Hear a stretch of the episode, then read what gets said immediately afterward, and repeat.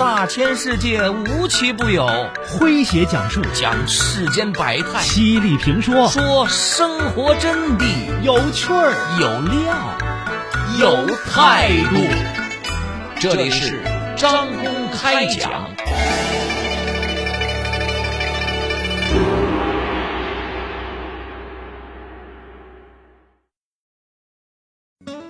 杭州有十个家庭，父母从不给孩子报培训班、补习班，取而代之的是陪伴组织的花式主题活动。十五年过去了，他们培养出了一批被世界一流大学录取的牛娃。这群家长究竟有什么神奇的魔法，在几乎全民鸡娃的大背景下逆向而行？而且取得了如此丰硕的成果。来听今天张工为各位讲述娃盟花式抱团带娃。作者文海霞说：“二零二零年跨年的最后一天，有一个特别的约会，在娃盟发起人之一周老师家里举行。”孩子和家长二三十人把客厅挤得满满当当的。活动主题是让家长和孩子讲讲十五年中印象最深刻的一件事。有孩子说，在娃盟感受到了父母最好的陪伴；有妈妈说，娃盟弥补了独生子女的缺憾；还有爸爸说，在娃盟里不仅仅是孩子成长，父母也在成长。分享会非常的热烈，持续到了凌晨两点钟。大家口中的娃盟，一开始源自于三个家庭。一九九五年的夏天，周老师和两个大学闺蜜啊，毕业之后各自在杭州的中学做数学老师。后来陆续有人结婚生子。一九九九年，一儿出生。二零零一年，周老师家的糖糖出生；二零零二年，周周出生。二零零六年的八月，三个闺蜜家庭相约去舟山的朱家尖旅游。白天，一伙人冲浪、玩沙子、抓小螃蟹；夜晚，在凉爽的海风中，大人们在阳台上喝酒聊天聊至酣处，他们抬手一看，已是晚上十一点，这才想起了孩子。周周妈赶紧进屋一看，孩子们整整齐齐的躺在大床上，四脚朝天，睡意正酣。继续聊，不用哄，娃们自己都睡着了。原来带一群娃比带一个娃简单多了。几天的朝夕相处，孩子们分手的时候依依不舍。闺蜜们一致认为活动必须继续。接下来，几个好友的家庭经常聚在一起，他们干脆组织命名为“陪娃成长联盟”，简称“娃盟”。一个月回家看你妈两次，一个月你挣几个钱啊？你也没见你对我这么好啊！你不去也就算了，我妈都快八十的人了，还能看她几次啊？别吵了，来人了。儿子，你怎么回来了？说了不让你回来北京刚站住脚，现在正是事业的上升期。说了不让你妈，我想你。每个人都有妈妈，你也会成为妈妈，没有理由。能阻挡谁去看望妈妈？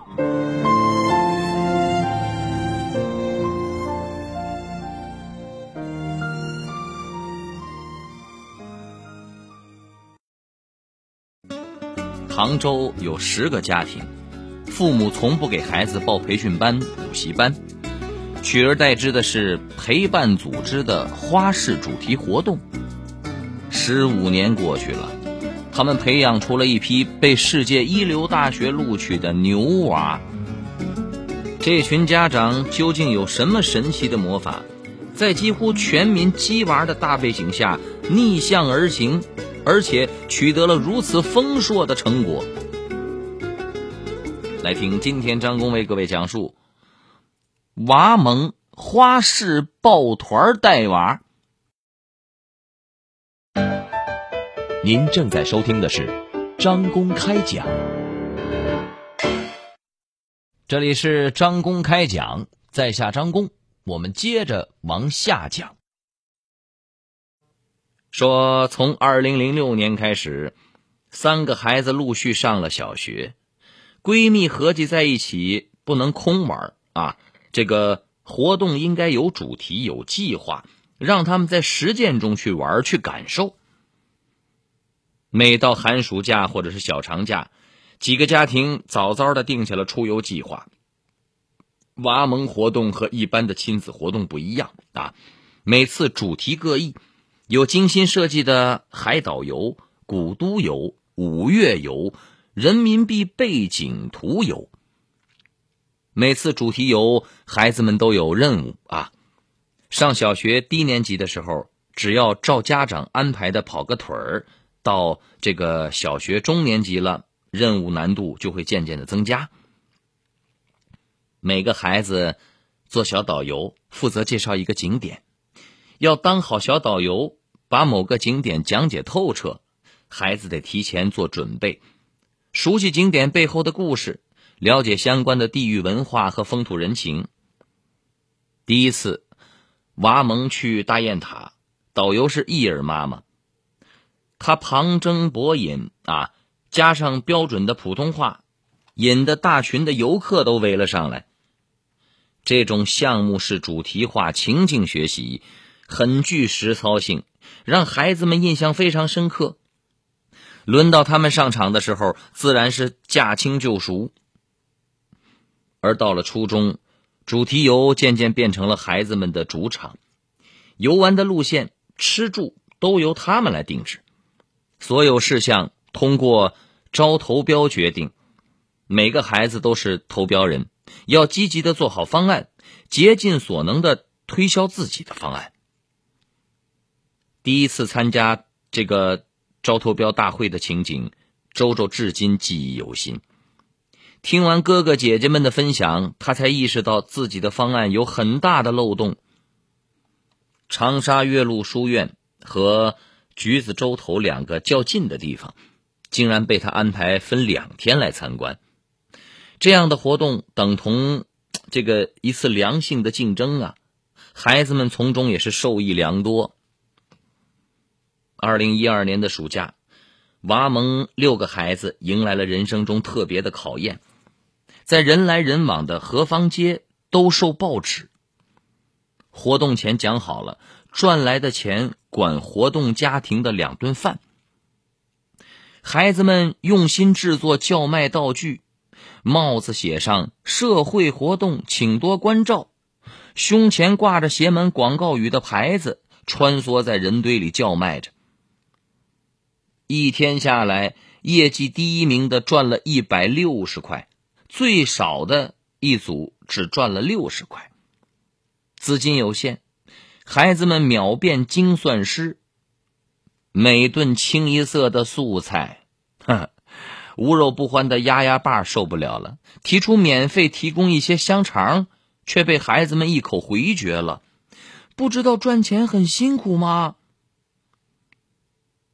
二零一六年的寒假，在成都，孩子们带着两个任务出发，一个是在旅途中向陌生人宣传 G 二零峰会。收集五十个陌生人的签名，其二是卖掉二十只猴子玩偶，赚来的钱管全队的一顿饭。宣传 G 二零要签名简单，但是卖猴子玩偶，孩子们抹不开面子，尤其是读初中的糖糖，他在杜甫草堂蹲守了大半天，都没没卖出去一只。糖糖妈妈偷偷的跑过去，对一个路过的妈妈说：“我给你五十块钱，你能否帮忙到那个男孩那边买一只猴子玩偶，当做送给宝贝的礼物？”他答应了，买完之后还把五十块钱送了回来。糖糖的信心瞬间高涨，一连卖出去了几只。卖猴子玩偶赚来的钱，够全团十几个人一人吃一碗米粉。这碗米粉让每个人都吃出了别样的感觉。不断拒绝带来的挫败感，以及克服挫败感继续叫卖的勇气，在孩子的心中撒下了种子。二零一九年，糖糖去英国读大学。临行前一晚，妈妈才对他说出了真相。现在你远赴他乡，妈妈想借机告诉你，人生面临很多次被拒绝，但家人。一定会在你看得见或看不见的地方，都默默的支持你。也会有很多像当年第一个买你猴子玩偶的妈妈那样的好心人，在不经意间向你伸出了援手。桂子啊，今天天气蛮好的，咱们到西湖边发呆去。等我涂点唇膏啊。人到老年才开始闲下来。妈，我给你和爸订了个日韩游轮，我中午啊得过来取下护照。好，我这就先翻出来啊。人到老年才有享福的权利。爸，我今天被老板炒鱿鱼了。闺女，别怕，还有老爸在，我们一起想办法。人到老年才更从容不迫。老王，穿这么花哨干啥去？跳舞去。穿了一辈子的制服，现在退休了，想穿啥就穿啥。人到老年才会回归到自我，老年是人生最美好的时候。杭州有十个家庭，父母从不给孩子报培训班、补习班，取而代之的是陪伴组织的花式主题活动。十五年过去了。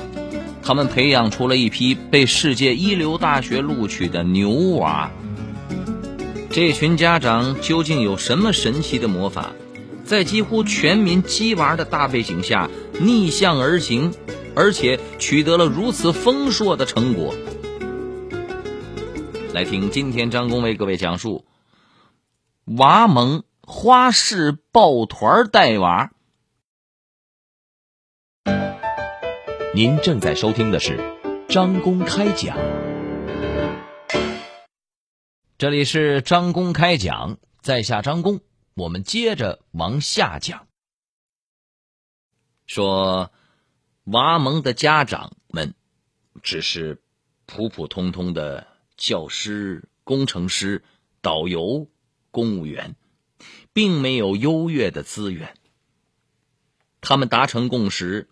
真正决定孩子成长格局的，除了学习能力、生存能力，还有思辨能力。除了主题游中的自由交流，萌娃还会专门组织孩子和大人斗嘴的辩论会、吐槽大会。辩论会有模有样，队服和台签一样都不能少。三个家长对应三个孩子，有主席一辩、二辩。井然有序。辩论过程中，孩子们活跃的思维、犀利的语言，常常让家长们都措手不及。这种不分辈分的平等辩论，很好的为各成员家庭营造了沟通的氛围。家长和孩子之间一直能够坦诚平等的交流。吐槽大会在家长和孩子之间。搭建了一个互相较量的平台，孩子在斗嘴中接受家长的教诲，家长通过孩子的视角看见了自己的不足。娃盟所有的孩子很少和家长出现大的隔阂，倒喜欢对日常新闻事件一起交流探讨。这样的训练让娃盟的孩子的表达能力个个可圈可点。糖糖、周周和点点在学校的哲学人生会上分享自己的成长故事。他们行云流水的演讲、缜密的逻辑，一下在现场就圈了大把的粉丝啊！他们却淡定的表示说：“娃盟辩论会让我们从从小在舞台上，嗯，多次接受家长的鼓励，所以毫不担心。这帮有板有眼的孩子特别有主见，考大学选专业不劳父母费心，自行做决定。已经大学毕业的孩子，对未来是否深造还是工作，早已经规划在线了。家长说，在娃蒙带娃啊，这个也是家长成长的过程。一次烧烤活动中。安排六个孩子担任采购、接待、清洗等小组长，自由选择家长做本组的志愿者。结果有几个爸爸被所有的孩子嫌弃，理由是他们平时只会吃，又缺乏创意。实际这是几个妈妈特别设计的，借机触动平日不用心陪娃的爸爸。几个被冷落的爸爸备受打击，痛下决心要改变自己在孩子心中的形象。随着娃盟活动的不断开展，爸爸们一起吃饭喝酒，成立了夫联啊丈夫联盟；妈妈们聚在一起聊天，成了妇解妇女解放组织。这好多个情人节。妇联和妇姐相约一起，还策划了大人专属的活动。说说第一次心动，第一次为爱人做的事儿。妇联和妇姐甚至还承担起了老娘舅的角色。哪一对夫妻出现矛盾，组织出面调解。二零二零年，除了二宝吕朵朵。每个孩子都已成年。糖糖就读于英国帝国理工大学，周周上了英国杜伦大学，一儿考上了浙江财经大学，然然上了英国诺丁汉大学，丫丫上了杭州师范大学。二零二零年的最后一天，娃盟跨年活动上，他们回想这十五年记忆深刻的往事。各自表述着最真挚的感动。家长们表示，等孩子们各自组建家庭，有了他们自己的孩子，就有了萌娃二代。第一代夫联和妇姐就开始组团养老，他们已经开始憧憬未来的美好生活了。好朋友们，以上就是今天的张公开讲，为您讲述的是娃萌花式抱团带娃。在下张工，感谢您的锁定和收听。明天同一时间，张工将继续为您讲述。明儿见。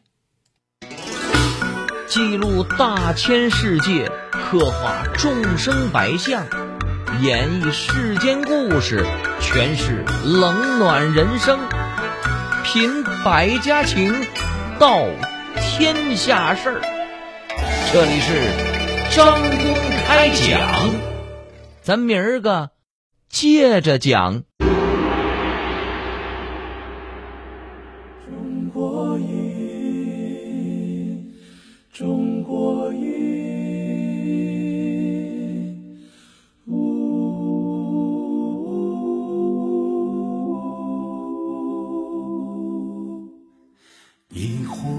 唐诗宋词，引尽英雄浪漫。谁家玉笛春风，塞北又绿江南。一支水墨丹青，流连姑苏客船。烟雨缠绵悠悠，篷船红灯照。平安，一曲梨园余音，不朽时光惊艳。歌舞升平芳华，一坛醉了牡丹。一城青砖汉瓦，燃尽岁月铅华。千古风流数今朝，处处天上人间。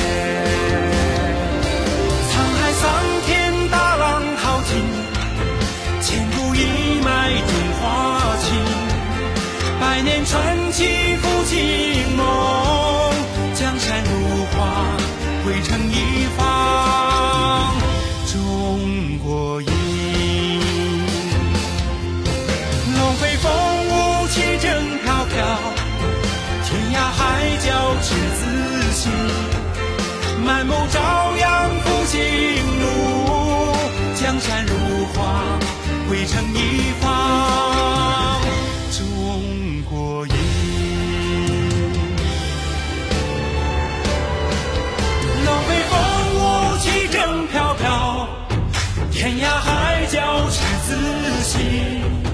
满目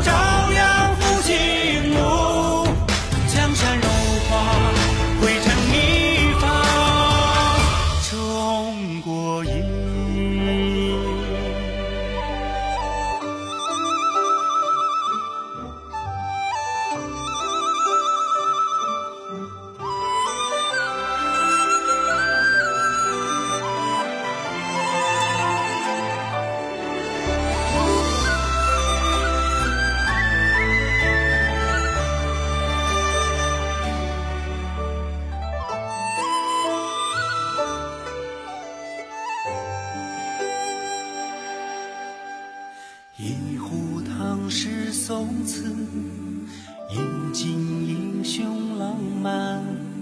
谁家玉笛春风，塞北又绿江南。一支水墨丹青，流连姑苏客船。烟雨缠绵悠悠，篷船红灯